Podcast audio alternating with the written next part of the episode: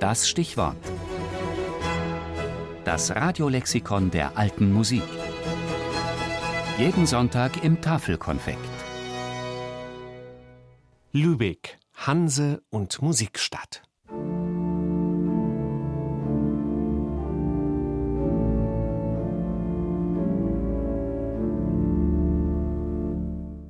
Für die berühmteste Lübecker Kaufmannsfamilie, die Buddenbrooks, spielte Musik kaum eine Rolle. Die Familienmitglieder konnten nicht einmal die Choräle erkennen, die in der Marienkirche gespielt wurden, schrieb Thomas Mann in seinem Nobelpreis gekrönten Roman. Aber der Autor setzte zumindest Hermann Jimmertal als dem wichtigsten Organisten der Marienkirche im 19. Jahrhundert ein literarisches Denkmal. Er porträtierte ihn als Organisten Edmund Pfühl. Ob wir uns aber ohne Thomas Mann noch an diesen Mendelssohn-Bartholdy-Schüler erinnern würden, ist fraglich. Das 19. Jahrhundert war gewiss nicht die Hochzeit Lübecks als Musikmetropole.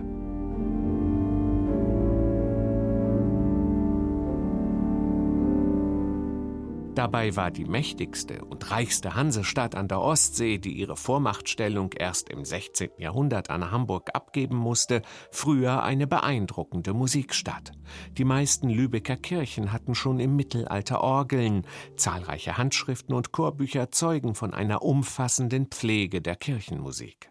Und die reichen Kaufleute sorgten dafür, dass in Mittelalter und Renaissance auch die weltliche Musik nicht zu kurz kam.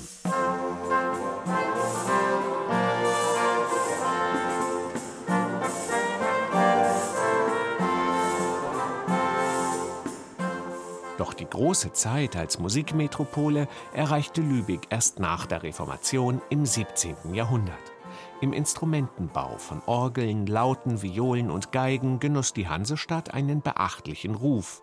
Die beiden bekanntesten Fixsterne Lübecker Musik waren aber die Marienorganisten Franz Tunder sowie sein Nachfolger und Schwiegersohn Dietrich Buxtehude. Tunda holte die Musik aus der Kirche, veranstaltete die berühmten Lübecker Abendmusiken und initiierte damit eines der frühesten Beispiele öffentlicher Konzerte in Deutschland.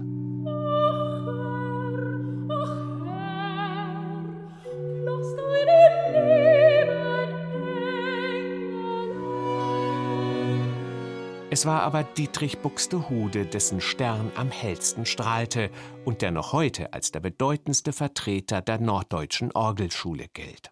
Durch ihn wurde die Organistenstelle an der Marienkirche so attraktiv, dass sich die hochkarätigsten Musiker darum bewarben. Johann Mattesson und Georg Friedrich Händel etwa reisten nach Lübeck, um ihre Chancen für eine Amtsnachfolge zu erkunden.